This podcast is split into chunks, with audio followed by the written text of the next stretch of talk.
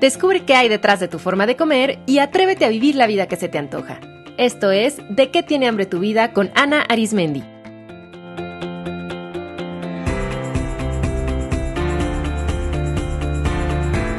Este es el episodio 150, Ganas de vivir.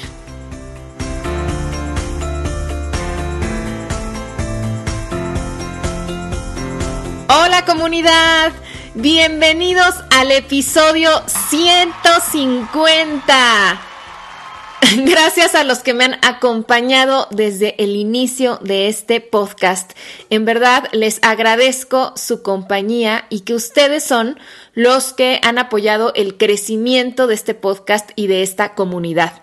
Y para todos aquellos que recién han descubierto este espacio, sean bienvenidos y los animo a escuchar los episodios anteriores que ya constituyen una audioteca bastante completa sobre psicología de la alimentación, imagen corporal, crecimiento personal y nutrición para la salud mental. Yo soy Ana Arismendi y me gusta presentarme como una mujer orgullosamente hambrienta. Y eso quiere decir que abrazo mi sensación de hambre porque la entiendo como esta energía que me recuerda mis ganas de vivir. Desde que dejé de pelearme con esta sensación y con mis antojos y descubrí su sabiduría, he podido conocerme, estar en armonía con mi cuerpo-mente y vivir la vida que realmente se me antoja. Y eso es justo lo que quiero compartirles a través de este podcast y en este episodio en particular. Antes de arrancar, les quiero avisar que esta es la última llamada para inscribirse al reto Ama tu cuerpo. Este es un reto 100% online de 21 días que está diseñado para que a través de ejercicios prácticos conozcan, acepten, amen y celebren a su cuerpo. Si están hartas de estar peleándose con el reflejo que ven en el espejo, si sienten que han dejado de hacer cosas en su vida por los conflictos con su apariencia, si por fin quieren sentirse libres, guapas y en paz en su propia piel, esta es su oportunidad. Esta es la última vez en el año que voy a dirigir este reto, así que si quieren vivir esta experiencia es ahora. Comenzamos el primero de septiembre y las inscripciones están abiertas en de qué tiene hambre tu vida.com diagonal ama tu cuerpo. El link directo está en las notas de este episodio. Bien, pues hoy que estoy con actitud de celebración por estos 150 episodios, quiero aprovechar para hablar de un aspecto maravilloso de nuestra relación con la comida. ¿Sabían que en muchos sentidos su manera de comer está manifestando sus ganas de vivir? Fíjense, la comida representa la vida, porque sin comer pues no podríamos sobrevivir. Los alimentos contienen los nutrientes que construyen nuestro cuerpo y que permiten su funcionamiento. Entonces, es muy simbólico que cuando deseamos introducir más alimento a nuestro cuerpo, es una manera de decir, quiero más vida, necesito vivir más. En este sentido, podemos decir que las ganas de comer representan ganas de vivir. Perciban qué diferente es pensar que ese picoteo constante y que ese comer más y tener atracones son una manera simbólica de decirse a ustedes mismos, vive, haz lo que más deseas, atrévete, experimenta. Y, noten cómo incluso en la vida cotidiana tenemos, tenemos esta asociación muy fija, por eso decimos cosas como me quiero comer el mundo, tengo hambre de aprender, es decir, utilizamos el simbolismo del acto de comer como una manera de manifestar que queremos más, que deseamos vivir. Por eso, desde el episodio 1 de este podcast, yo les explicaba que para mí sentir hambre representa tener ganas, querer, anhelar, desear, y eso es signo de que estamos vivos, porque una persona que deja de tener hambre física y hambre también emocional y espiritual y, e intelectual, pues empieza a apagarse, empieza a dejar de aprender, ya no tiene ganas, ya no le interesa nada y entonces empieza a morir lentamente. Yo por eso al inicio de este episodio les decía que me encanta presentarme como una mujer orgullosamente hambrienta, porque me gusta mucho reconocer que dentro de mí hay un drive, o sea, una super energía potente que me conduce a hacer más y eso lo descubrí gracias a mi forma de comer.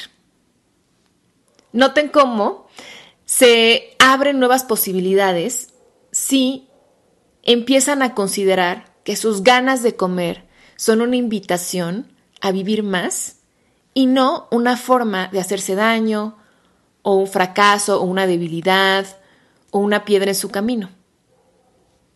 Su forma de comer es lo que es, pero ustedes deciden qué significa. ¿Y qué tal si sus conductas alimentarias no fueran un hoyo al que caen y en el que se hunden, sino un trampolín que las invita a impulsarse. Les propongo este ejercicio. La próxima vez que sientan ganas urgentes de comer, pregúntense, ¿qué tengo ganas de hacer ahora mismo? Si pudiera hacer lo que yo quisiera, ¿qué sería? Y yo les apuesto que en la mayoría de los casos, eso que realmente desean no es comer sino quizá cerrar su computadora e irse al cine, reír con una amiga, platicar con alguien, moverse, aprender algo nuevo, dormir, hacer el amor, elegir una meta, tomar una decisión, viajar, jugar. Es decir, de lo que tenemos hambre realmente es de hacer más, de vivir más. Ahora, ¿qué pasa con las personas que en vez de tener muchas ganas de comer, tienen miedo a comer. ¿Qué pasa con esas personas que en vez de tender al exceso, tienden más bien a la restricción y a la privación? Bueno, pues en ese caso, el miedo a comer puede estar simbolizando miedo a vivir. No se les olvide esta asociación tan potente. Comida es igual a vida. Entonces, mi relación con la comida está siendo evidente mi relación con la vida. Si su caso es que van más hacia la restricción, la próxima vez que sientan el impulso de privarse o sientan miedo de comer algún alimento en particular, háganse la siguiente pregunta poderosa. ¿Qué me da miedo de mi vida en este momento? ¿Será que le tienen miedo a hablar? a tomar una decisión, a ser vistas, a equivocarse, a fallarle a alguien, a amar, a sentir placer? En el episodio 54, titulado Fear Foods, profundizo sobre el miedo a ciertos alimentos, así es que les sugiero escucharlo si se identifican con esta tendencia a la restricción. Entonces, quiero que vean cómo en el caso de la restricción, nuestra forma de comer también es una invitación y nos está invitando a percatarnos de un miedo que nos impide vivir. ¿Y pues para qué? Para superarlo y para entonces entregarnos a la vida. Qué bonito que nuestro mismo cuerpo-mente nos está haciendo evidente a través de nuestras conductas restrictivas que, que, hay algo, que hay un obstáculo que nos impide entregarnos con confianza a la vida y entonces, pues nos está invitando a liberarnos de él y vivir más. Entonces, lo primero que me encantaría que se llevaran de este episodio es reconocer que sus conductas alimentarias alteradas, ya sean de exceso o de restricción, son una manera que se están diciendo a ustedes mismas que tienen ganas de vivir más y eso es una súper buena noticia, porque Querer vivir más significa que están vivos, que tienen proyectos, ilusiones y que tienen esperanza, que tienen este deseo interno de hacerlo diferente. Se han, se han puesto a pensar, ya les, ya les he dicho esto en algún otro episodio, la cantidad de energía que invierten en comer en exceso o en hacer el esfuerzo de restringirse. Es muchísima, muchísima energía física, muchísima energía mental y muchísima energía emocional que de pronto invertimos en estar pensando en qué comer y en darnos el atracón y después en escondernos y, en tirar todas las envolturas de lo que comimos o en estar contando calorías y pesando y planeando porciones y menús para no salirnos del plan o de las cantidades o toda esa energía que ponemos en en seguir ejercitando esas creencias disfuncionales que nos llevan hacia la enfermedad o que nos alejan de la paz. Entonces, ¿qué pasaría si toda esa energía la invirtieran en vivir la vida que se les antoja? Piensen que tienen ahí un recurso súper desperdiciado. Si toda esa energía que ponen en pensar en su forma de comer y en el tamaño que tiene su cuerpo, la pusieran en construir la vida que se les antoja, imagínense lo que sería. Quítense ya la idea de que son personas sin energía o sin fuerza. O sea, para mí las conductas alimentarias alteradas son la mejor prueba de que tienen fuerza y tienen energía, solo que es necesario canalizarla de una manera diferente, canalizarla hacia aquellas acciones que nos van a llevar a los resultados que queremos. Pregúntense, ¿dónde quieren poner toda esa energía que ya tienen? Ahora, no solo su forma de comer les puede estar gritando que tienen ganas de vivir, también lo hacen la forma y tamaño de su cuerpo. En muchos casos, el peso corporal está manifestando cómo es nuestra relación con la vida también. Le tienen miedo a vivir y por eso se esconden detrás de un cuerpo grande. ¿O será que su cuerpo se hace pequeño para huir de la vida? Reflexionen esto. ¿Qué tanto están poniendo su vida en stand-by, en pausa, por su peso, su tamaño, sus características físicas? Han pensado frases como, cuando adelgace voy a viajar. Una vez que alcance mi peso ideal, me voy a inscribir ese curso. Si fuera delgada o si estuviera en esa talla, me sentiría más cómoda para hablar en público. Cuando rebaje esta panza, saldré a conocer gente nueva. Muchísimas personas viven así, llevan años viviendo así, utilizando a su cuerpo como una excusa para no vivir.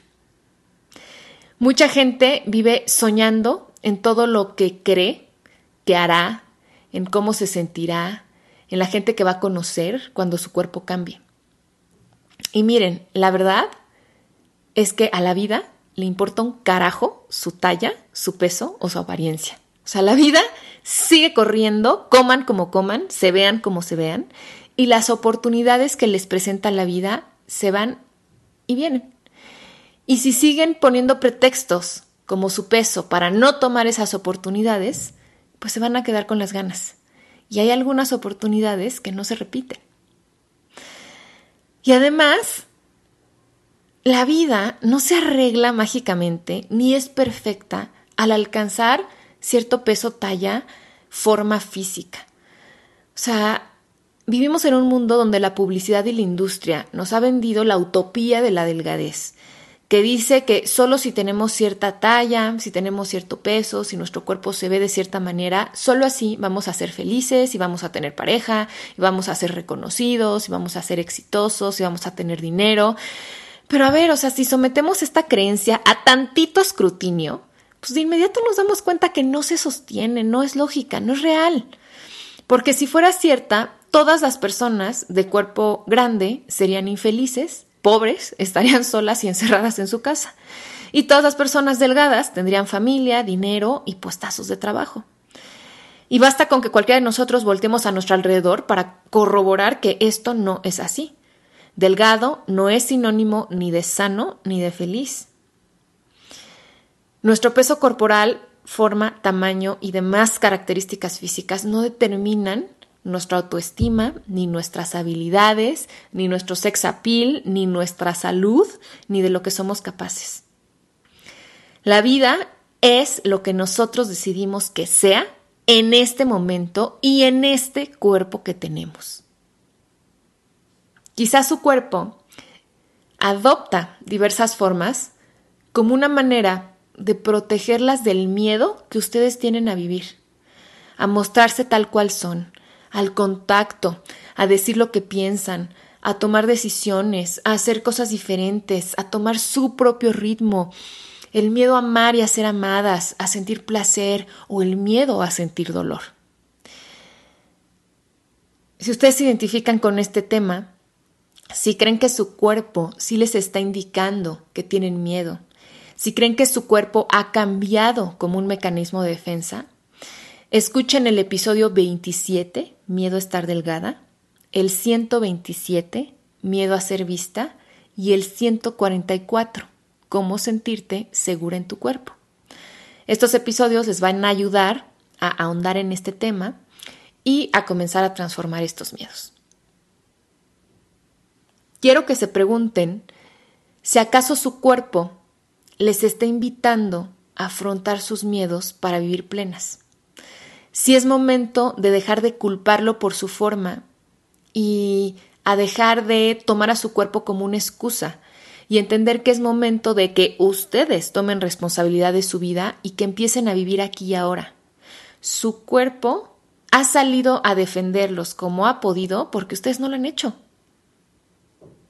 Entonces, ¿qué tal si toman las riendas de su vida como las personas adultas y con recursos que hoy son, le dan las gracias a su cuerpo y a su manera de comer por el servicio prestado y empiezan a ver a sus miedos a la cara, a enfrentarlos y a vivir más libres?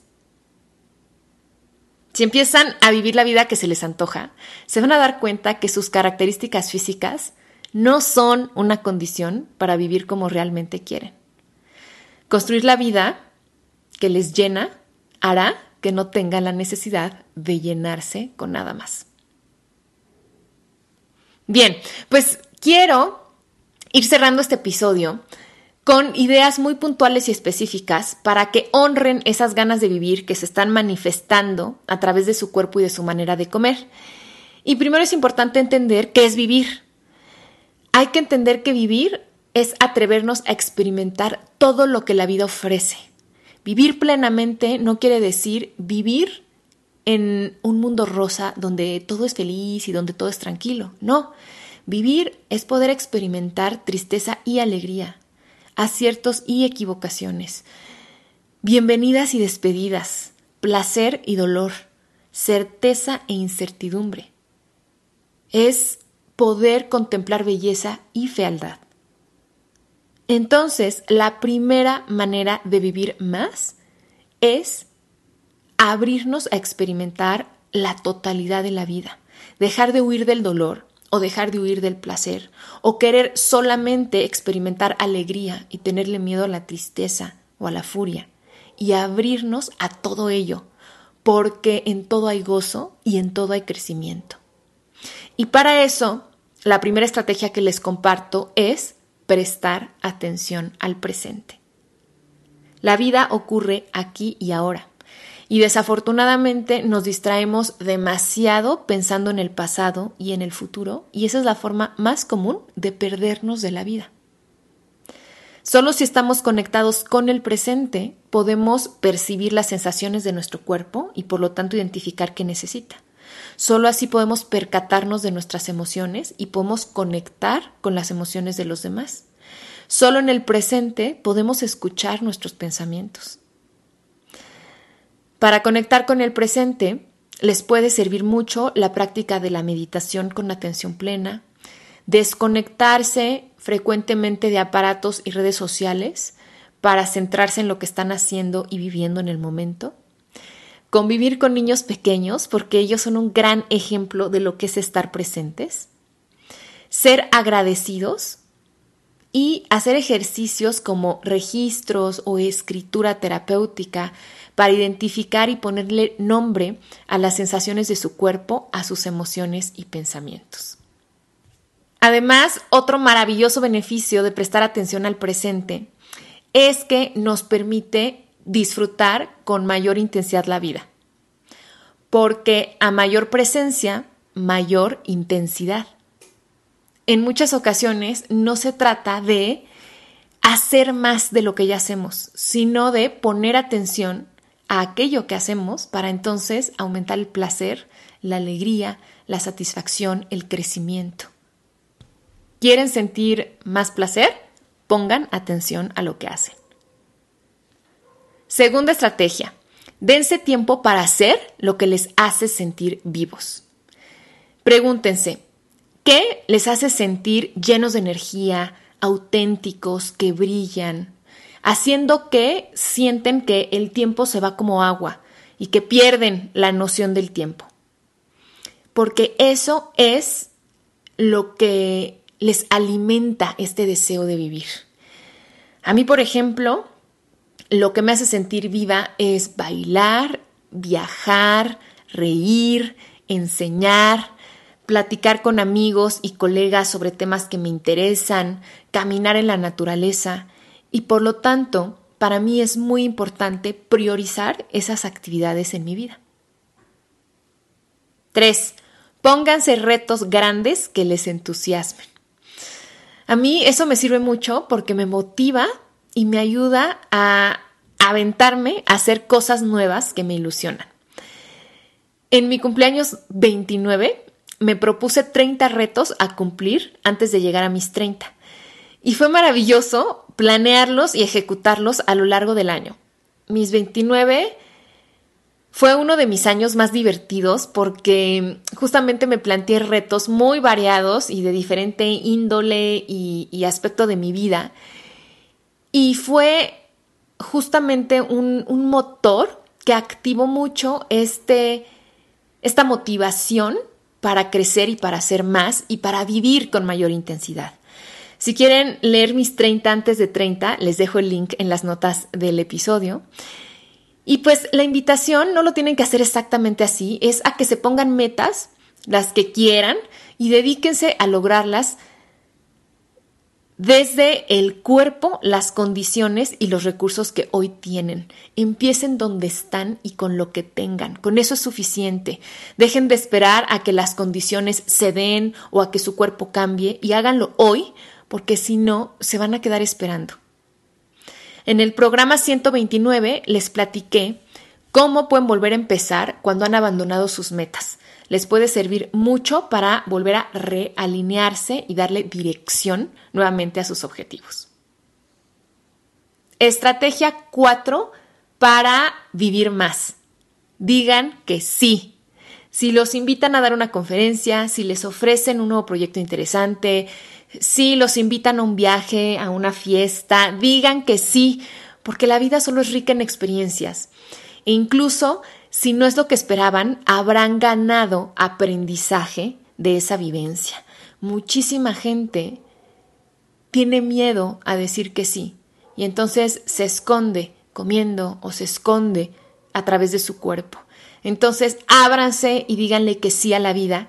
Y lo que es interesante es que cuando empezamos a decir que sí a aquello que realmente nos hace brillar y nos mueve y nos interesa y tiene que ver con nuestra misión, nos conectamos con la abundancia y por lo tanto esas oportunidades para crecer se empiezan a multiplicar. 5. Rodéense de gente que hace que las cosas sucedan. Hay gente que se la vive esperando a que las cosas se den y hay otras personas que hacemos que las cosas suceden, que si queremos algo, buscamos la manera de lograrlo y que diseñamos nuestra vida.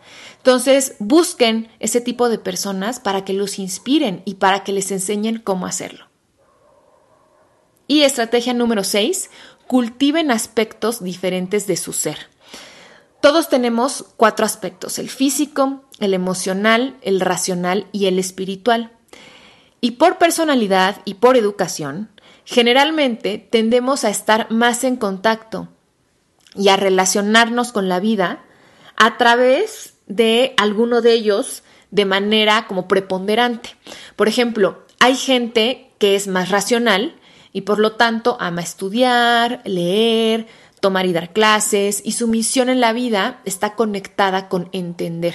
Las personas racionales lo que quieren es comprender.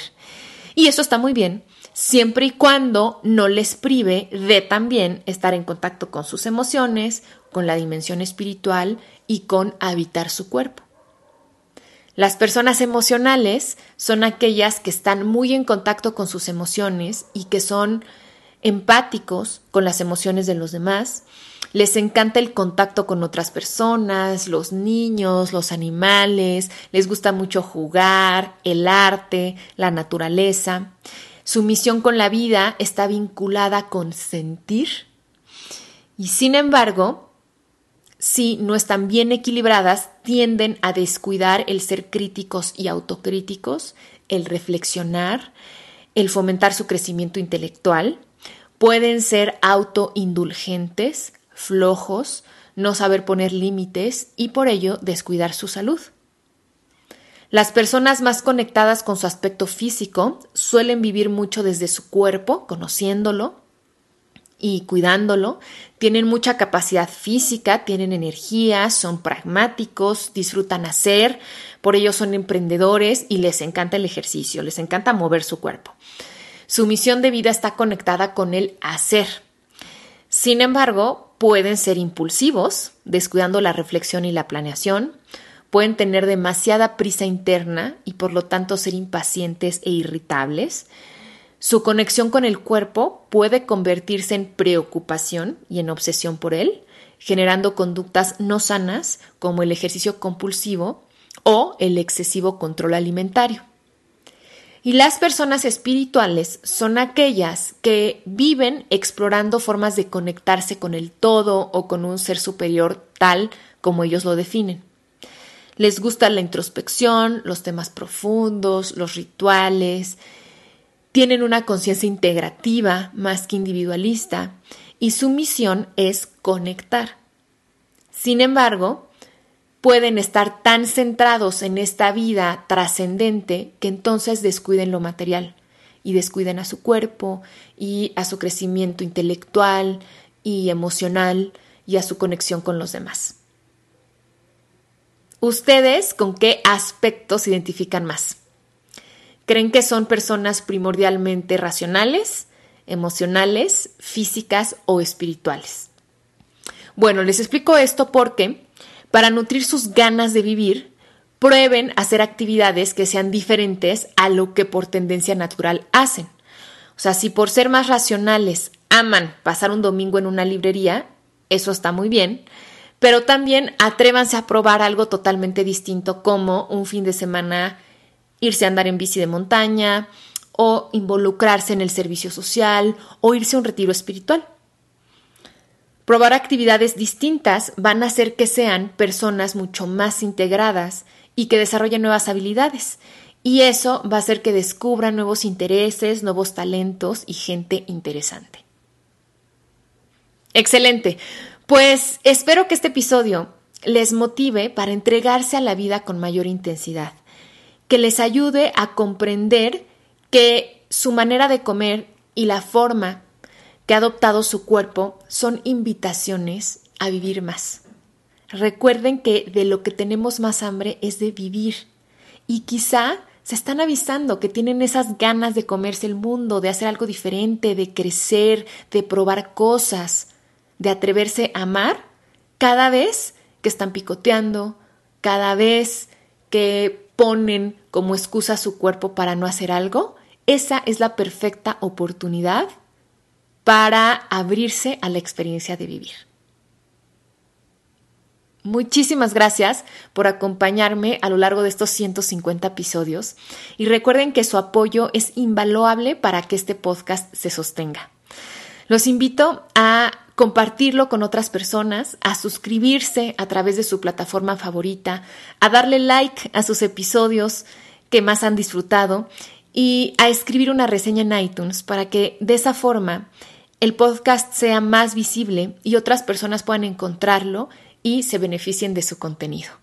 Gracias, gracias, gracias por formar parte de mi vida. Están en mi corazón. Son mi inspiración para grabar cada semana un episodio más. Así que muchas gracias por ayudarme a nutrir estas ganas de vivir. Les dejo un abrazo con mucho cariño y nos escuchamos en el próximo episodio.